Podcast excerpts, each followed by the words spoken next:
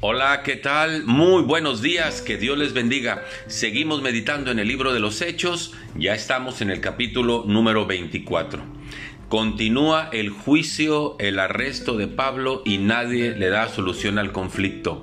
Es llevado ante el gobernador Félix para que él le diera sentencia, pero Félix era un hombre corrupto, era un funcionario que solo le interesaba tener más dinero, solo le interesaba quedar bien con los suyos, al estilo político, y no le interesaba lo que Pablo dijera.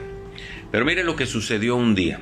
Dice el versículo 24, algunos días después, viniendo Félix con Drusila, su mujer, que era judía, llamó a Pablo y le oyó acerca de la fe en Jesucristo.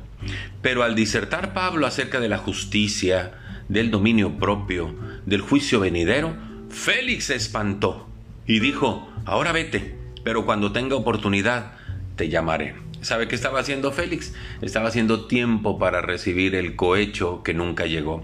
Dice el versículo 26, esperaba también con esto que Pablo le diera dinero para que lo soltara, por lo cual muchas veces lo hacía venir y hablaba con él.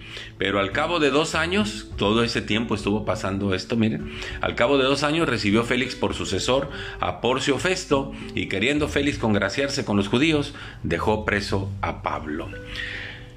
Claro que como Félix era un funcionario corrupto, cuando le hablan de la fe en Jesucristo, pues él se declara ateo, ni siquiera le importa Jesucristo.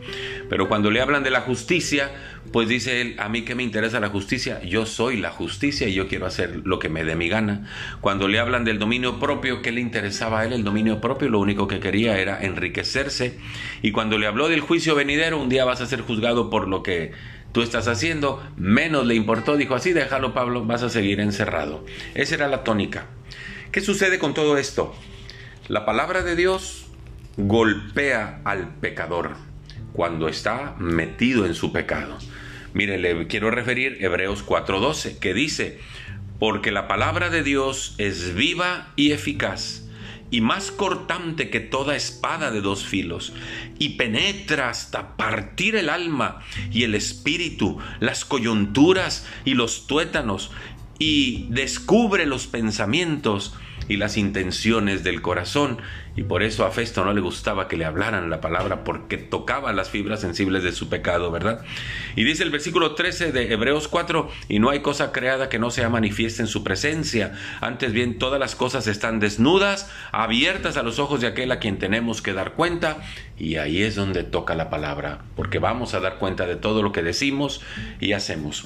Utilicemos la palabra para hablar del amor de Dios, que Dios se encargará de los resultados. Muchas gracias, que Dios le bendiga, hasta pronto.